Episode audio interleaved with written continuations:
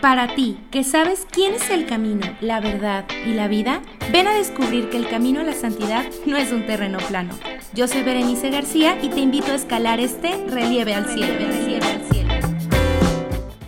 Hola, ¿qué tal? Bienvenidos una vez más a Relieve al Cielo. Gracias por acompañarme en este nuevo episodio y quisiera recapitular rápidamente antes de pasar al contenido del día de hoy sobre qué es lo que hemos visto. Ya vimos que somos un ser con cuatro dimensiones, biológica, psicológica, social, espiritual, y que es necesario trabajar en cada una de ellas. Y por eso también vimos que tenemos que tener este proceso de autoconocimiento. Vimos incluso algunos elementos que nos decía San Agustín para la interioridad e incluso vimos algunas tareas prácticas y te recomiendo que si es la primera vez que escuchas este podcast, te sería de gran ayuda escuchar estos escaloncitos previos. No te preocupes, ve y aquí te esperamos. ¿Estás listo? Pues el día de hoy continuamos escalando este relieve al cielo. Y tenemos a nuestra primera invitada que en unos momentos te voy a presentar. Hace poquito vi uno de sus videos en Instagram de un proyecto que se llama Militantísima, que empezó con todo en esto de la cuarentena.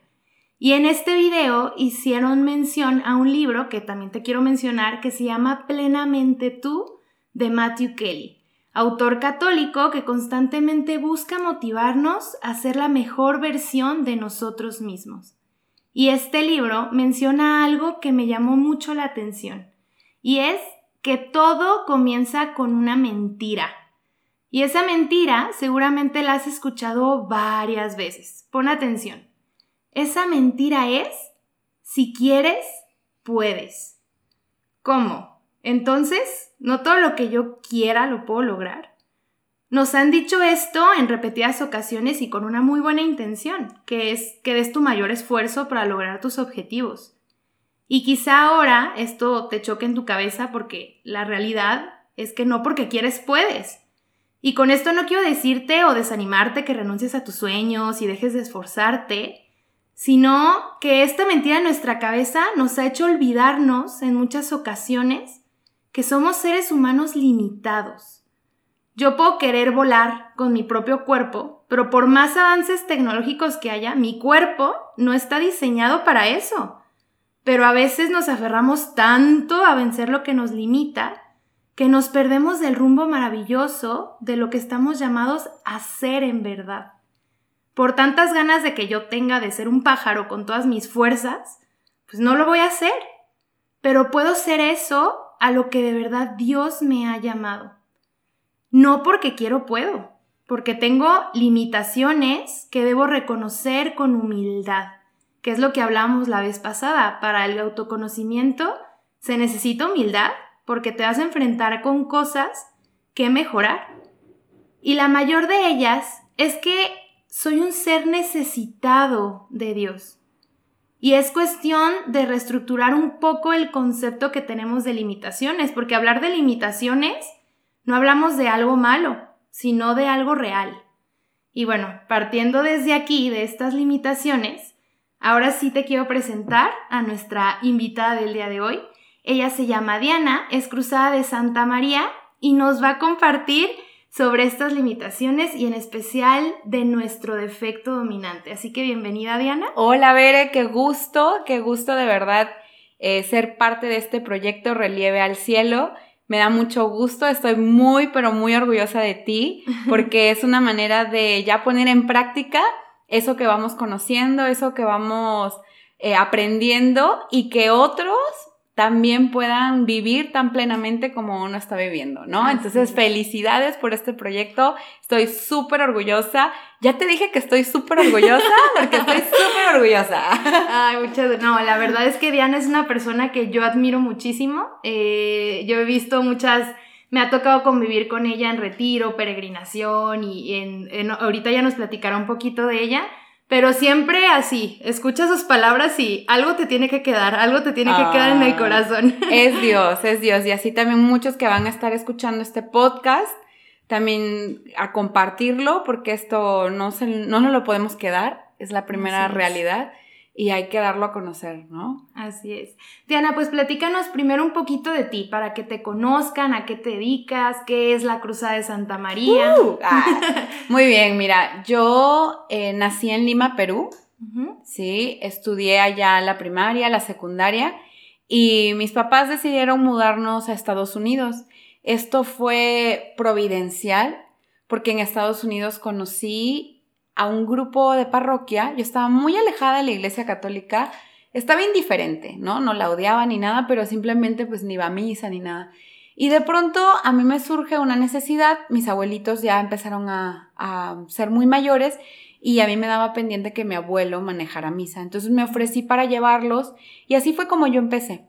Y me, me topo con un grupo parroquial eh, que tiene una espiritualidad muy especial, ¿no? Y, y, me voy dando cuenta, yendo a las conferencias, yendo al grupo, que lo dirige un cruzado de Santa María. Entonces mi primera impresión fue, ¿qué es eso, no? ¿Qué es eso? Como, porque no es sacerdote, no es seminarista, no es diácono, no es, ¿qué, qué es, no?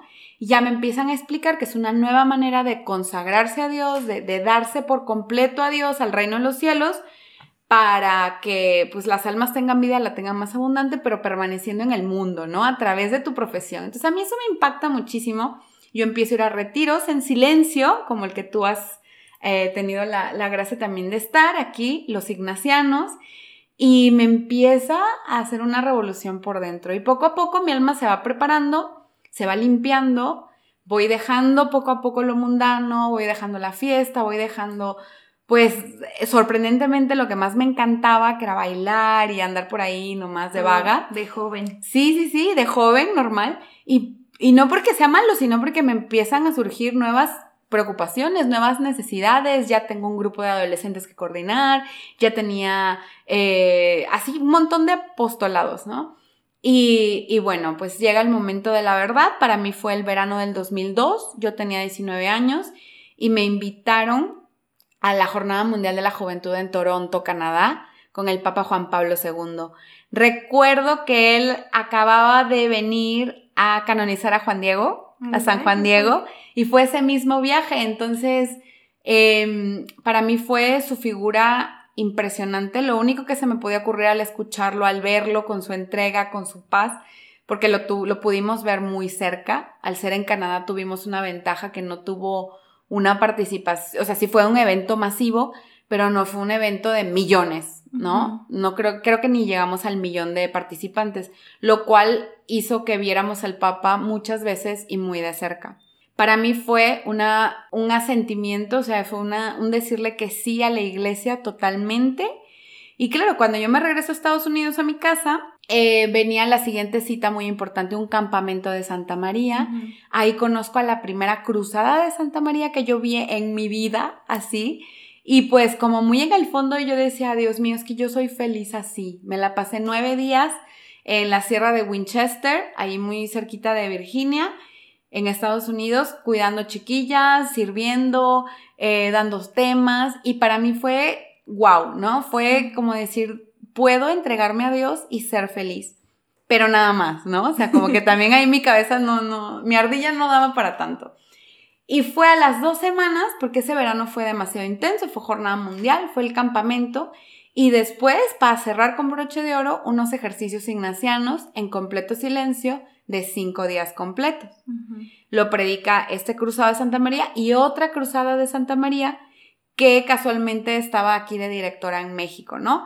Eh, Sacramento Moreno López. Y, y de pronto yo, él, no te puedo decir cómo, pero yo me hinqué en esa capilla, me acuerdo perfecto, en el convento de San Felipe, en Arlington, Virginia, y Dios me llamó. O sea, yo sabía, no me habló, no escuché nada, pero yo sabía como si lo estuviera leyendo en un libro abierto, que mi vida era para los demás, ¿no? Que mi vida era entregarme. Entonces yo lo manifesté después de haber llorado todo lo que pude haber llorado, o sea, mi 55% de líquido de la sangre y todo, ya me sequé hasta que ya no pude más. Siempre con esa sensación muy ridícula, la verdad, ahora lo veo en retrospectiva y digo, qué ridícula, pero siempre tienes esa sensación de porque yo, pobre de mí, ¿no? Pude haber escogido otro y así, como si no fuera la víctima, cuando es un privilegio.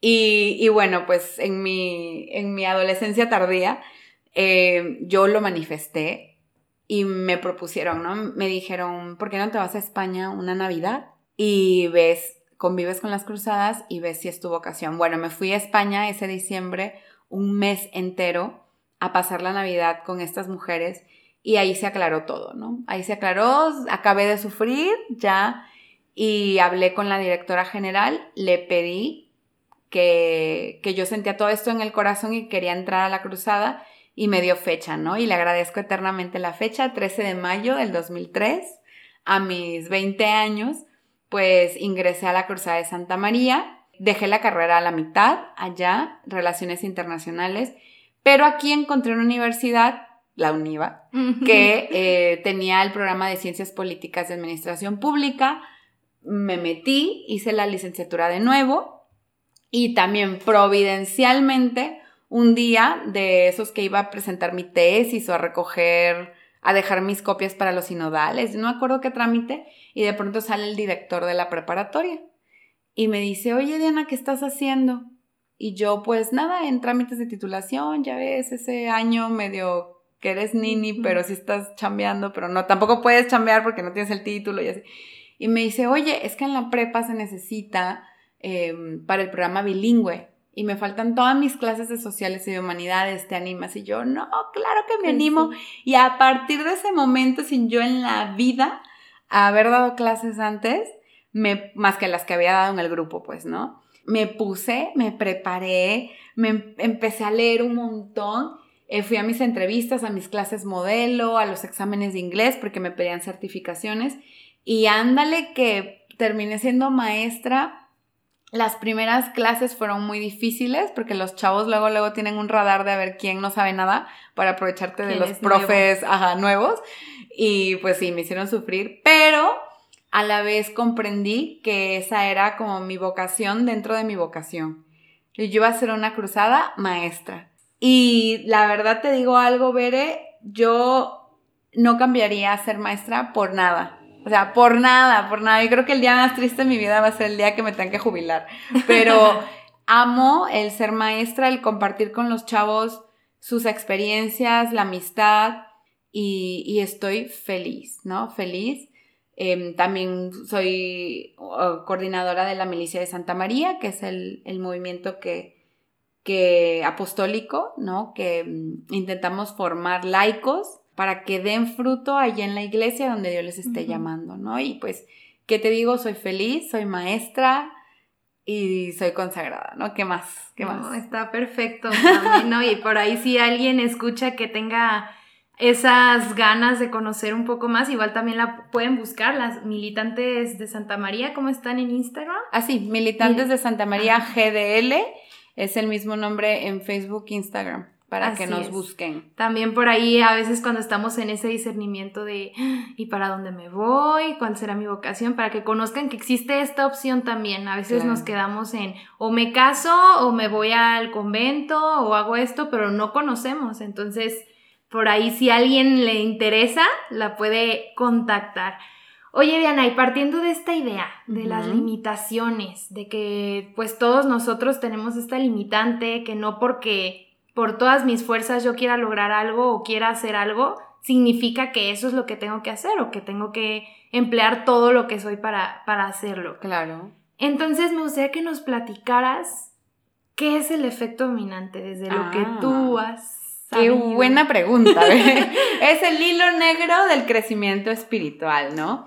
Cuando tú empiezas a conocer a Dios, te vas conociendo también a ti, porque te vas quedando en silencio, vas empezando a gustar la soledad, ¿no? Como sea que hagas la oración, pero vas estando a solas con Dios y vas estando, o sea, te vas empezando a separar de varias compañías del mundo, aunque sea por ratitos, ¿no? Porque aunque esté tu ratito de oración y aunque estés rodeada de personas saltando y brincando, realmente sabes que hay una conexión solo entre Dios y tú, y a eso le podemos llamar soledad. Cuando uno se va quedando solo y solo con Dios, y te vas autoconociendo, empieza un proceso bien difícil, bien difícil, sobre todo para el joven, ¿no?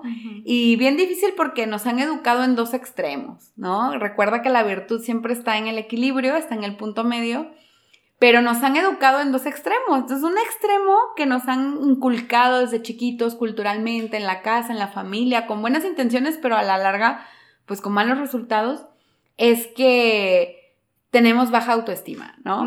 Tenemos una baja autoestima, no podemos nada, si tus pensamientos repetitivos en la cabeza son no puedo nada, no sirvo para nada, para qué me esfuerzo si me va a salir mal, como muy pesimista en la vida, entonces pues va a haber un problema. Cuando empiezas a conocer a Dios y te empiezas a conocer a ti mismo, empiezas a ver todo este proyecto maravilloso que Dios te está poniendo delante, ¿no? El ser santo, el ayudar a los demás, el emprender una vida de servicio en comunidad, eh, algo para el reino de los cielos, pues uno tiene esta cantaleta en la cabeza como matraca. No sirvo para nada, ¿qué vas a dar? Si ni sabes, te va a salir mal. Y eso es un grave problema, ¿no? Un grave problema. Por el otro lado está lo que tú decías.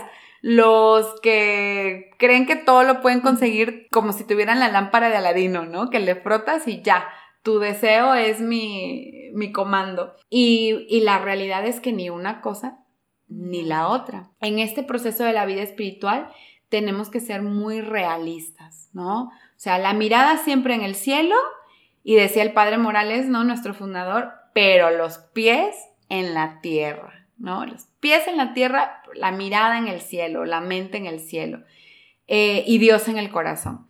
Entonces, por mucho que amemos a Dios, por mucho que le queramos seguir, por mucho que nuestros talentos estén así desbordándose por todos lados, que se nos salgan por los poros, si yo no empiezo un proceso de reforma de esa personalidad, de esas características que yo ya voy conociendo, y que tengo que ser realista para saber que por cada cualidad también va a haber un defecto, o si soy pesimista, que por cada defecto también va a haber una cualidad, pues entonces estoy perdido. Entonces, atención, ¿no? El defecto dominante es aquella inclinación natural o aprendida que uno ya la convirtió como en una segunda naturaleza. Es decir, yo no sé tú, Bere, pero seguro me darás la razón. Nadie se equivoca o mete la pata a propósito. No, nadie.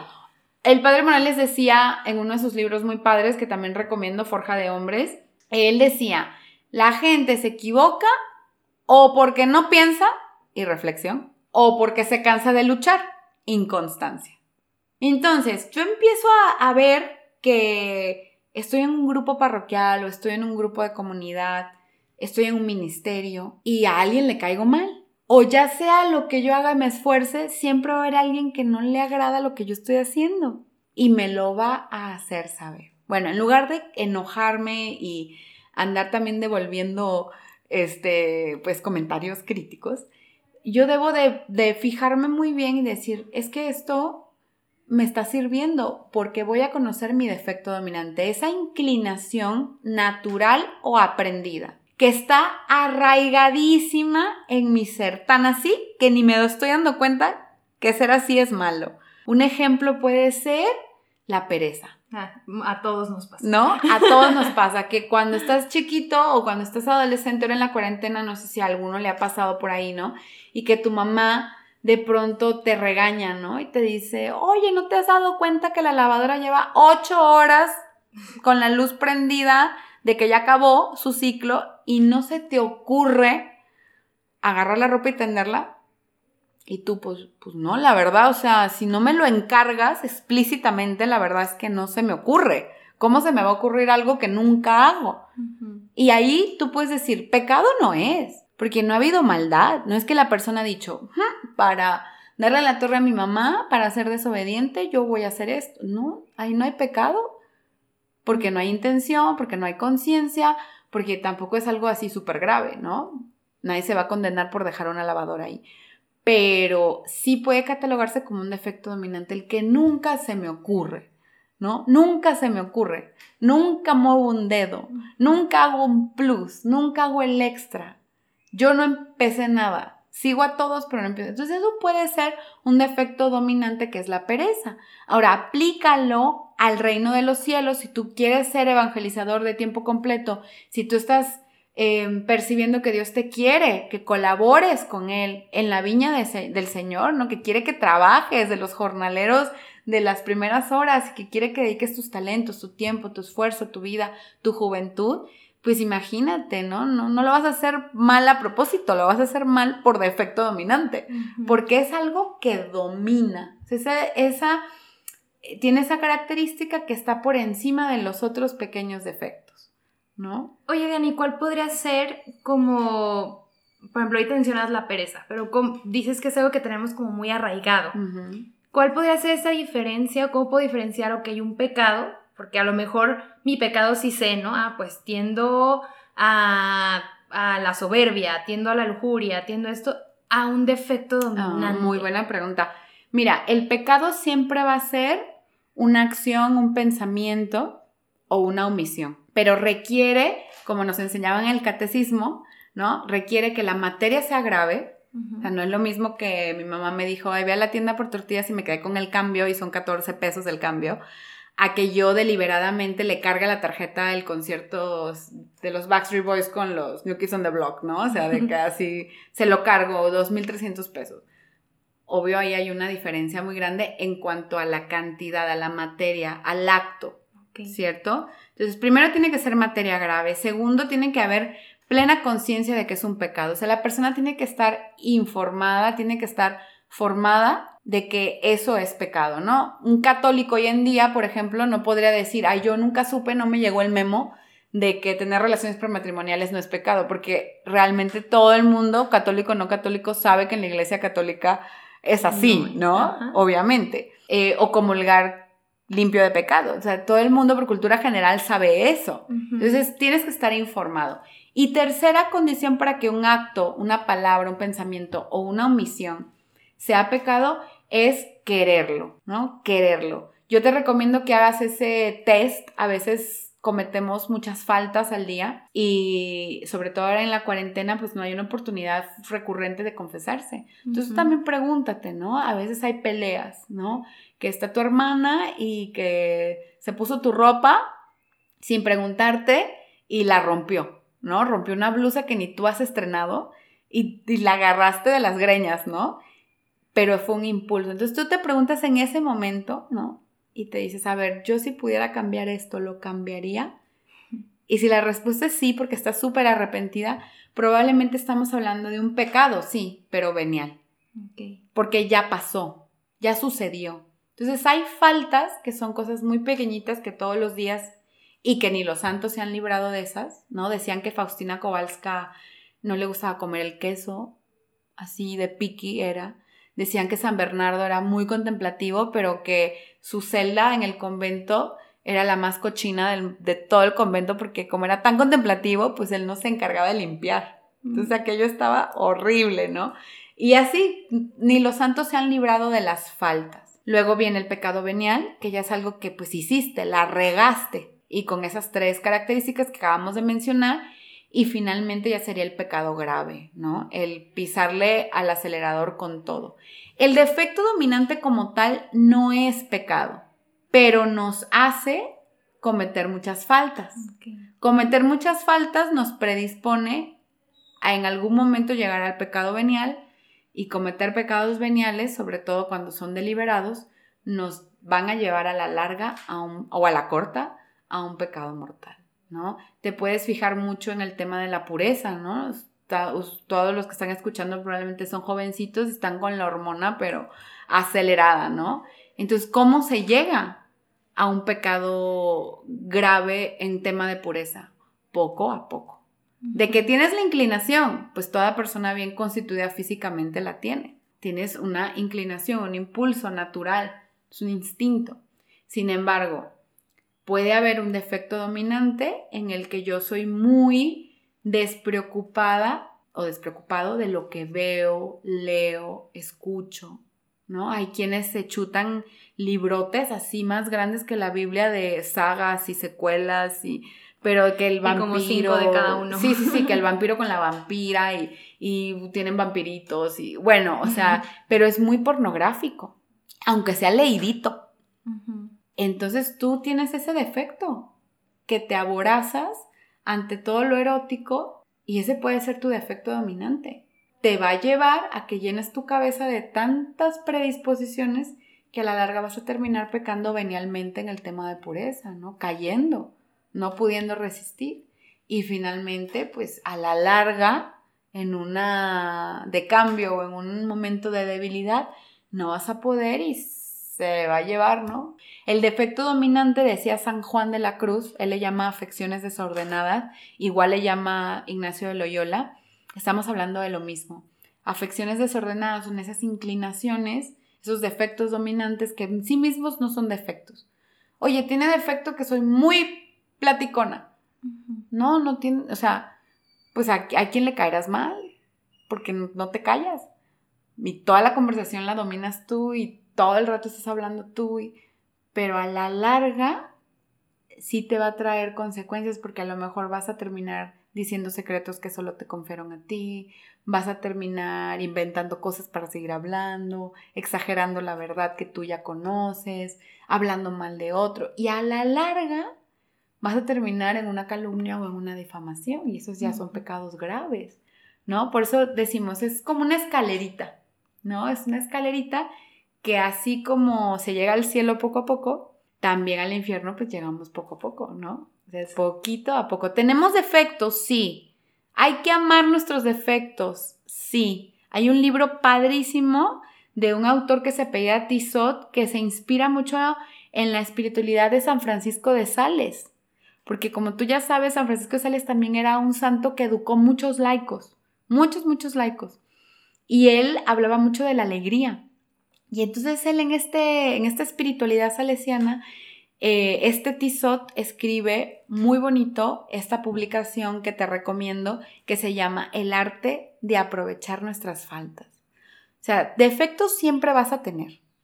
¿Para qué te van a servir? Para hacerte humilde. Para no ensoberber, claro, para tener compasión del otro cuando se equivoca, porque tú también te equivocas y a veces no estás en control. Oye, Bere, el otro día fulanita dijiste esto y se sintió. Ahí te encargo. Que no uses palabras. ¿Y tú? ¿A qué hora? Pero si yo ni la hacía en la vida, ¿a poco estaba en la habitación? O sea, ni en la vida. Bueno, pues te encargo. ¿Por qué? Porque no estamos acostumbradas a ser prudentes, no estamos acostumbradas a medir palabras, somos como muy desbocadas, muy irreflexivas, o ligeras o superficiales y de pronto te vas dando cuenta que eso en el ámbito del reino en los cielos, pues imagínate una persona bocona, boca floja, ¿no? Algo que tú dices en sí mismo, pues qué, ¿no? Pero en el ámbito de la comunidad, ¿no? ¿Cómo, ¿Cómo va trayendo luego esa desunión, esa desconfianza que no impide la obra de Dios, pero sí la retrasa. Entonces, a mí me lo explicaron así muy bonito, que nuestra alma cuando nos bautizan es como si Dios nos diera un cristal, un cristal limpio, grandote, así como, como una ventanota. Y el sol no deja de brillar, o sea, el sol está allí, es Dios, y él, deja, él no deja de brillar. Sin embargo, la confesión, la forja del carácter, la reforma de nuestra personalidad en aquello que nos vamos dando cuenta es como, como ir pasando el trapito, ¿no? Ir pasando el Windex, eh, limpiando la ventana por adentro, por afuera, tal.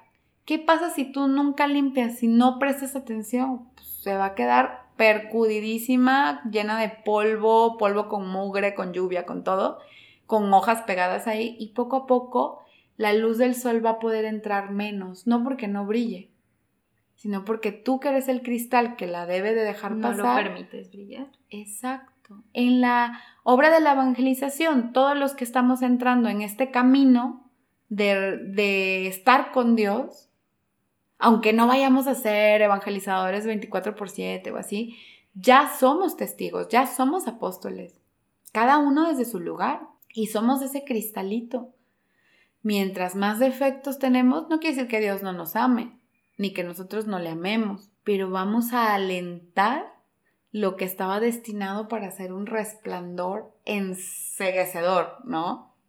Y por eso la importancia del defecto dominante. Fíjate que ahorita que mencionabas, a veces corremos mucho el riesgo de ah, pues como me tiene que aceptar la gente con todos mis defectos, porque yo así soy, y, muchas veces decimos eso, ¿no? Como, oye, como lo que mencionabas, ¿no? Ahorita, ah, como que siento que con esto que dijiste heriste a alguien y, ay, pues es que yo así soy, pues, ¿qué sentido el otro? Yo, yo soy así. Y, y, por eso es la importancia de saber, pero entonces tú cómo nos dirías, o sea, cómo identifico, cómo me doy cuenta, porque a veces esos defectos no, o sea, se pasan desapercibidos y a veces la gente ni siquiera nos dice nada porque, pues no sé, porque no nos quiere molestar o no quiere que nos ofendamos y, y seguimos viviendo así. ¿Cómo, ¿Cómo lo identificaría o como qué, qué ejemplos nos podrías dar para que los que nos están escuchando digan, ah, yo creo que por aquí voy, como que por ahí está mi defecto o así lo puedo identificar. Sí, primero que nada, eh, hay que hacer alguna experiencia, ¿no? O sea, alguna experiencia de Dios. O sea, creo que todo esto empieza a suceder, todo este autoconocimiento cuando uno empieza a hacer esos ratos de silencio o de procurar soledad para, para conocerse, ¿cierto? No tampoco procesos de introspección así muy, muy elaborados, pero no sé, a veces te vas caminando de aquí al camión, ¿no? Porque nadie te puede llevar o porque hoy no hubo ride y el solo silencio, tus audífonos están descargados, quién sabe, pero te aventaste como 10 minutos en silencio, inmediatamente tú empiezas a pensar. Entonces, primero sí es, esto se activa con un proceso de, de reflexión, ante todo, ante todo la reflexión, y luego en esa reflexión uno se va dando cuenta, como decíamos al inicio, de todas las cualidades, virtudes que Dios te ha dado, de las oportunidades. Tu juventud es ya una oportunidad, ¿no? Esa libertad que tienes. Hay cuántas personas que conocieron a Dios ya grandes, ya con una vida hecha. Recuerdo una señora estilista que me cortaba el cabello y que siempre me preguntaba lo mismo, ¿no? ¿Y que cómo es ser consagrada y tal?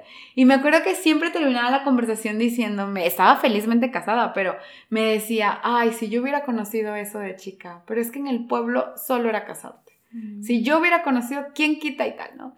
Yo, la verdad, yo creo que sí se hubiera casado porque tenía un matrimonio muy lindo, pero lo que voy es que uno que está jovencito, que, que conoces, que tienes todas las posibilidades, ¿no? Tienes todas, todas las posibilidades delante de ti, aprovecha eso, ¿no? Primero que nada, conócete, conócete. Ahorita ya si tienes más de 16, 17 años, ya sabes más o menos por dónde va tu vida, ¿no? Ya, ya ubicas que eres una persona intranquila, impaciente, eh, renegona, eh, que tiene la mecha corta, que, no sé, ya ubicas muchas cosas de ti. Usualmente ubicamos los defectos antes que los, que las virtudes. Que las virtudes, ¿verdad? Eh, sin embargo, ya medio sabemos. Y segundo, es importante hacer balance del amor cada noche. Esta es una práctica ignaciana que, bueno, Ignacio de Loyola es del siglo XVI, ¿no? 1500 y tantos. Y, y la verdad es que a lo largo de los siglos ha probado ser el examen de conciencia cada noche o el balance del amor, como le quieras llamar, una práctica efectiva para combatir, ir preparando ese jardincito que va a ser tu alma para que Dios vaya sembrando todas las gracias que quiere y que de verdad den fruto, ¿no? Porque aunque tú tengas la semilla mejor y el espacio mejor, si la tierra no es buena, pues no va a dar nada, ¿no? Ahí tienes a todas tus abuelitas, así que hasta compran tierra. Yo me acuerdo que mi abuelita compraba tierra en el mercado, costales de tierra para luego mezclarlas en su jardín y que reviviera la tierra que algunas estaban muy secas. Pues así el alma, así el alma la tienes que ir preparando. El examen de conciencia en la noche o balance del amor consta de cinco pasitos muy fáciles, ¿no? Lo puedes buscar en cualquier lugar, así, examen de conciencia ignaciano diario y te va a salir, ¿no? Primero es dar gracias por todo lo que has recibido espiritual, material. Eh, segundo, invocar al Espíritu Santo, porque recordemos que es Dios quien vive en nosotros. Tercero, hacer revisión del día. Esto es muy importante porque es con tu memoria, desde el momento en que suena la alarma, ir recorriendo, así como si fuera una película, todos los lugares en los que has estado y todas las actividades y todos los episodios de tu día. Y curiosamente, sorpresivamente, empiezan a brincar. Así, o sea, empiezan a llegar como las notificaciones de cosas que te van llamando la atención que probablemente pudiste haber hecho mejor o la regaste, ¿no? Empiezan a, a brotar estos, como estas intuiciones que tenemos, porque nadie puede decir que no tiene conciencia. O sea, en cuanto estás haciendo algo malo, ya se te fue la lengua, lo sabes, lo seguirás haciendo, pero ya algo te está reclamando, hay algo dentro de ti que, que se está así como, como antenitas de vinil, ¿no? O como, como parpadeando, o sea, te llega una notificación al cerebro de que, oye, párale, ¿no? O ya la regaste y no le hacemos caso a veces. Bueno, el balance del amor es ese momento para recorrer el día y que esas notificaciones que a lo largo del día nos estuvieron llegando empiecen, ¿no? Empiecen a, le empezamos a prestar atención. Siguiente punto, que es el cuarto, es pedir perdón. Pedimos perdón porque reconocemos, reconocemos que sí me pasé de bocona, pude haber ayudado en casa y por floja no me ofrecí, me hice la dormida, eh, me volteé para el otro lado, como que la Virgen me habló y no escuché, me hice la loca, ¿no? y pido perdón. Y finalmente, que es súper importante en toda la pedagogía ignaciana, es el correctivo. El correctivo. de eso, porque creo que escuchamos correctivos y a lo mejor decimos que, o sea, ni que fuéramos niños o si fuera algo malo lo que es el correctivo. No, súper eficaz el correctivo, porque San Ignacio sobre todo, cuando uno toma los ejercicios ignacianos completos, te vas dando cuenta que el Espíritu Santo le, le hace ver a Ignacio de Loyola que la voluntad es la artífice material de la santidad. O sea, en el terreno espiritual, quien mueve todo hacia la santidad es la gracia. Pero en el ámbito humano es la fuerza de voluntad. Entonces, si tu fuerza de voluntad no es nadita de fuerza de voluntad, pues toda la gracia que recibes de Dios va a ir cayendo en saco roto. O como decíamos con el ejemplo del jardín, vas a comprarte las semillas y vas a plantar y te vas a tirar todos los fines de semana y a, a cuidar tus plantitas, pero si la tierra no es buena, de nada va a valer. Entonces San Ignacio pone mucho énfasis en la fuerza de voluntad, el lograr lo que uno se propone y lograrlo a toda costa, de una manera realista. El correctivo es parte de esta pedagogía es que tú no quieres hasta que de verdad hagas algo por demostrarlo, ¿no? Es como tener novio y que de pronto el cuate no te llama, no te escribe, pasan tres días y sabrá Dios si sigue vivo. Entonces tú le reclamas, ¿no? Como buena novia le dices, oye, yo necesito un poquito más de que te esfuerces y que me hagas saber, pues, de vez en cuando que estás vivo, que me quieres, que tengas algún detalle. Y total, primer día bien, segundo día bien, tercer día empieza a flaquear a la semana ya está igual que antes. Eso quiere decir que nunca quiso, ¿no? Quisiera, pero no quiso. No quiso porque si, si quiso, si hubiera querido de verdad, hubiera puesto los medios, ¿no? No quizás haya conseguido lo que yo quiero, así el 9 perfecto, que me traiga una pieza de joyería fina todos los días, pero algo, algún avance se hubiera visto. A eso va el correctivo enfocado. El correctivo es importantísimo. Tiene que ir de acuerdo al defecto con el cual se faltó el día de hoy. Ejemplo, la pereza, ¿no? El minuto heroico. El minuto heroico es cuando suena tu alarma en la mañana y tú no le das cabida, no le das chance a la pereza de que se apodere de ti y brincas de la cama como si fueras un resorte, aunque te caigas, aunque te dé mareo, aunque te dé vértigo, tú te paras, o sea, nada de segundas alarmitas ni nada. Cinco minutos. No, no, no, no, no, o sea, el minuto heroico, ¿no? te paras. Ahora imagínate que pues hoy no, porque te desvelaste, porque te quedaste hablando con tu amigo codependiente, ¿no? Que te consume la vida hasta las 3 de la mañana. Y total, por una cosa o por otra, suena el despertador y apagas el teléfono y no te levantas. Bueno, llega la noche, tu balance del amor, y te das cuenta y dices, híjole, fue por pereza. Si pude haberlo hecho, no lo hice. Mi pecado de misión es no haber cumplido el minuto heroico. Entonces, correctivo para mañana. Pues primero que nada, detectar la causa. En el examen de conciencia es importante detectar la causa. A lo mejor tengo alguna relación allí que me está consumiendo y que su vida empieza a partir de las 11 cuando yo ya tengo que estar dormida a las 11 bueno, solución práctica, agarro mi celular, le pongo esos mecanismos de que a las diez y media ya se apagó, ya me desconecta de todo, aunque yo le ponga mil cosas, y ya, no puedo atender a nadie, ¿no? Entonces yo primero detecto cuál es la causa de mis tragedias y la elimino. Y después ya digo, correctivo, me voy, voy a poner la alarma cinco minutos antes para reparar por la flojera que tuve hoy. Oye, que me aboracé en la comida, que no te pases conmigo como si fuera o sea, hubiera estado preso 20 años y me dejaron el día de hoy libre, así comí. No, no te pases, o sea, hasta me duele la panza. Ah, bueno, pecaste de gula. Bueno, correctivo para mañana. Te das cuenta que fue una tragadera que hasta terminaste en la cama y, y hasta con pastillas. Bueno, mañana mm, cero entre comidas y cero postres, todo, todas las tres comidas. Y pues un poquito menos. Siempre quedarme con hambre y así vas reparando lo que no hiciste el día anterior. Lo vas reparando, porque si no hay un acto de reparación, es que no hay, la voluntad no se activa. ¿Sí? En antropología filosófica nos enseñan que el ser humano, la persona, está compuesta de tres facultades.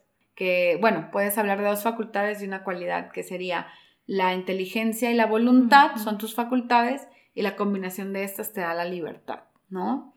Eh, si yo, o en el tema que tú dijiste en el primer episodio, ¿no? De las dimensiones, si yo con mi parte afectiva estoy queriendo llegar a Dios porque lo amo, o sea, siento que lo amo con todo mi corazón. Y mi mente comprende que Dios existe, que Él me ama, que ha muerto por mí y quiero ir a Él. Quiero que el último día, ¿no? Yo pueda volar hacia el cielo y que, que Dios me reciba. Lo quiero con mi mente, lo quiero con mi alma, pero ahora me falta querer con mi voluntad. Y la voluntad solo se demuestra en actos. Por eso San Ignacio tiene frases muy padres como en todo amar y servir, que el amor es servicio, si no se pone en práctica no es nada, son palabras huecas. Eh, el amor se pone más en las obras que en las palabras, dice San Ignacio.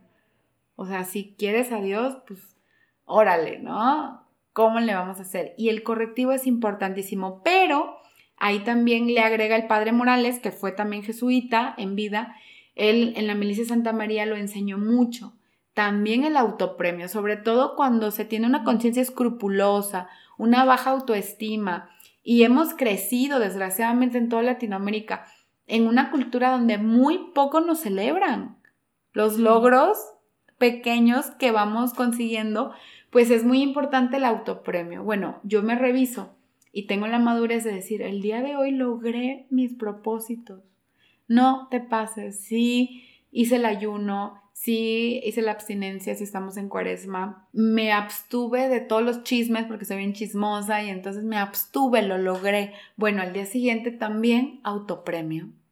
Bueno, mañana será martes, entonces en Dolce Natura hay promoción de paletas, pues me voy a comprar mi paleta, ¿no? Porque, la, porque también se vale reconocer lo bueno y ahí es donde está el equilibrio. No vamos a ser inquisidores españoles, ¿verdad? Así como con una torre, cama de clavos y un potro ahí para castigarnos, eh, pero tampoco vamos a ser regaladísimos, ¿no? Así de que, ay, no pasa nada, que me quieran como soy. Pues no, en el equilibrio, realista, como tú decías, ¿no? ¿A dónde puedo llegar? ¿Puedo luchar para ser un poco menos chismosa? Sí. ¿Puedo luchar para ser menos perezosa? Sí. Eso está dentro de mi, de mi alcance. Está en ver qué batallas escojo para pelearlas y bueno, unas batallas que sí hay que pelear son las de la reforma del carácter. Ay, Diana, me, me llena mucho de luz todo lo que dices en mi mente, en mi corazón, porque sobre todo esto que te decía, muchas veces tendemos a decir es que yo así soy, eh, no, yo, la gente me tiene que aceptar y pues no, o sea, la gente que tiene que estar pagando de, todo tu, desorden afectivo, ¿no? Lo que, lo que mencionabas. Oye, Dana, pues para terminar, yo suelo eh, terminar con una pequeña oración y ahorita se me estaba ocurriendo, ahorita que estabas mencionando todo esto, dejar, como decía hace rato, como una evidencia y que nos ayudaras eh, dejando como si estuviéramos haciendo un balance del, amor. Ah, perfecto. Para dejarlo aquí Y ahorita si lo quieres hacer en este momento o si lo quieres hacer eh, tú después o incluso dejar este espacio y en lo que te vas entrenando a hacerlo, estarlo escuchando. Sí, a veces a mí me sirve mucho, ¿no? Que a lo mejor ya estoy muy cansada y no rezo el rosario y digo, pues mejor pongo un audio para que me mantenga despierta entonces, si nos ayudaras a, dirigir este balance del amor para que la gente lo pueda poner en su casa. Sí, y que nadie se preocupe si no encuentra el momento. Algunas chavas que me toca guiar espiritualmente me dicen, Diana, no es que yo en la noche llego porque trabajo y estudio y llego a las 10, 11 de la noche a la casa después de tender mesas, después de, ¿no? De mil trabajos así súper matados. Y yo la verdad llego sin cabeza, o sea, yo llego a dormir. O sea, tú di que llego, ¿no? Mm, y la pregunta es, ¿puedo hacer el balance del amor en cualquier momento? Sí, lo puedo hacer a mediodía, lo puedo hacer apenas me levante. Lo importante es que lo hagas de las 24 horas anteriores, o sea, desde ayer que no hice hasta ahorita en este momento, venga. Y una frase muy importante es no cansarse nunca de estar empezando siempre. O sea, imposible, prohibido desanimarse, que soy lo que soy qué bueno que soy lo que soy, porque sí me sirve para humillarme, para comprender los defectos de los demás y para no andarme creyendo nada, ¿no? Pero no desanimarme, no desanimarme nunca. Entonces, claro que sí, vamos haciendo el balance, igual esto que quede, para que, como dices tú, en la noche o a mediodía o mientras vas en el camino, le pones play a esta grabación y ya tienes tu balance del amor. En el nombre del Padre, del Hijo, del Espíritu Santo. Amén. Antes de empezar este balance, hacemos conciencia que Dios habita en nosotros. Si estamos en una capilla, si estamos delante de una imagen de Jesús, de la Virgen, saber que Dios está en toda la creación, que me escucha, que su presencia está aquí, es real, me rodea, me inunda, él me abraza, Él me ve. Yo creo, yo espero, yo amo. Como primer punto es dar gracias primero por todo lo material, la ropa que llevo puesta, la comida del día, porque tengo un techo, porque tengo herramientas para cumplir mi labor, mi estudio. Gracias Señor por las personas en mi vida, por los amigos, por los buenos ratos, porque tengo con quién llegar, por mi familia, que aunque no es perfecta, es mía. Gracias por lo espiritual, por estos deseos de acercarme más a ti, Jesús. Gracias por haber comulgado, por haber hecho la oración. Gracias por la fe, porque creo. Y ahora invocamos al Espíritu Santo. Ven Espíritu Santo ilumina mi inteligencia, fortalece mi voluntad que vea, enciende una luz en mi conciencia. Y repaso mi día como si fuera una película en mi cabeza. Cierro los ojos y me traslado a ese momento en que sonó la alarma. Me desperté con buena actitud rápido sin perder el tiempo.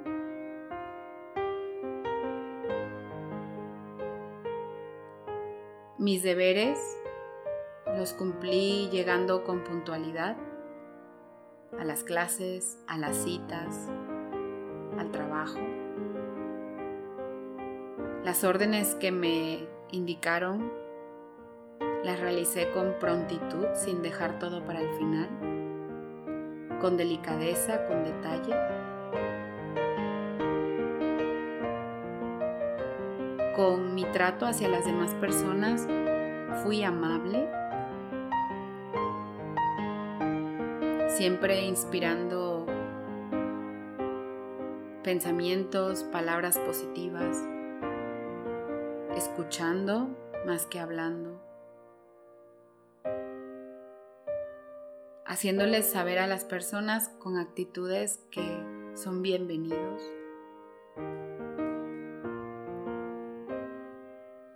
Cómo fui con mis palabras, con mi disponibilidad al hacer favores.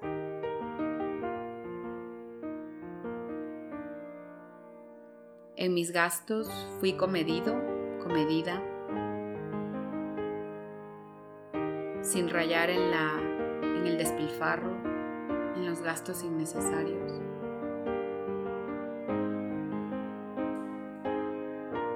Dejé lo mejor para los demás, en mi casa, en el refri.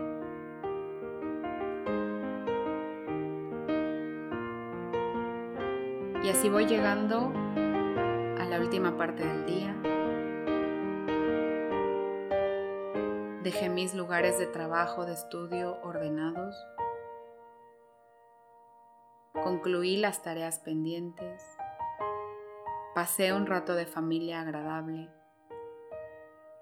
Fui factor de unión y no de desunión.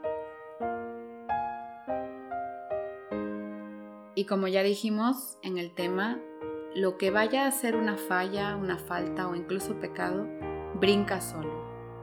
La actitud cuando hacemos el balance del amor no es para nada como si fuera una investigación policíaca, donde a fuerzas hay que encontrar algo malo, sino todo lo contrario, es una mirada de misericordia. Dejo entrar al Espíritu Santo en mi alma para que busque aquello que yo quiero que purifique, que limpie, que vaya perfeccionando. Si encuentro algo en lo que fallé, perdón. Perdón Jesús pero es un perdón que no se carcome en la vergüenza. Te pido perdón Jesús, pero mirándote a los ojos, porque me sé amado, me sé querido, me sé escogido, de que me educas como un discípulo tuyo, muy querido, muy cercano, y me quieres ir puliendo, me quieres ir podando para que dé más fruto. Por eso me siento especial. Si al contrario veo que muchas cosas salieron bien, doy gracias. Gracias Jesús porque tu obra en mí no quedará inconclusa, porque siento tu fuerza en mi mente, en mi corazón, en mi voluntad, actuando y obrando. Y finalmente, para aquello que ha salido mal, escojo una sola cosa. Una sola cosa. Si veo que la raíz de la mayoría de mis faltas en esta temporada es la pereza, mis correctivos deben de ir dirigidos a combatir la pereza y no cambiar cada día. A lo mejor te puede ayudar incluso examinarte de un defecto dominante todo el mes o todo el semestre y te propones algo para mañana, solo una cosa, una cosa y muy puntual. Mientras más concreta, mejor. Mañana pongo la alarma cinco minutos antes. Mañana dejaré el postre. Mañana le haré un favor y sonreiré a esa persona que hoy, a la que hoy le contesté tan mal. y sobre eso me examino todos los siguientes días. Todo esto lo ponemos en manos de la Virgen para que se lo lleve a Jesús. Del Padre, del Hijo y del Espíritu Santo. Gracias, Diana. Mm. Qué increíble, de verdad. Bueno, pues te agradezco mucho por venir el día de hoy, por estar aquí. Eh, me gustaría que le pasaras a las personas dónde te pueden contactar en Instagram por si tienen alguna duda o quieren comentarte algo. Sí, claro que sí. Mira, En Instagram estamos como militantes de Santa María GDL. Em, yo estoy como Diana del Pilar Vigil. Y también en Facebook estoy como Diana del Pilar Vigil para que se contacte.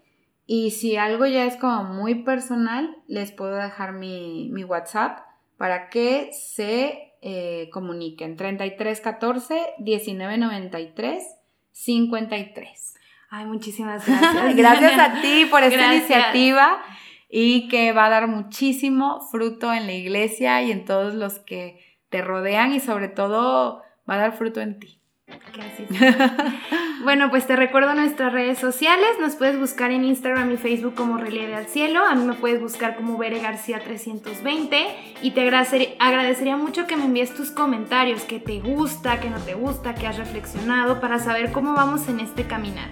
Y recuerda que nos puedes escuchar en Spotify, Apple Podcast y Google Podcast. Te espero en el próximo martes. Bye bye. Bye.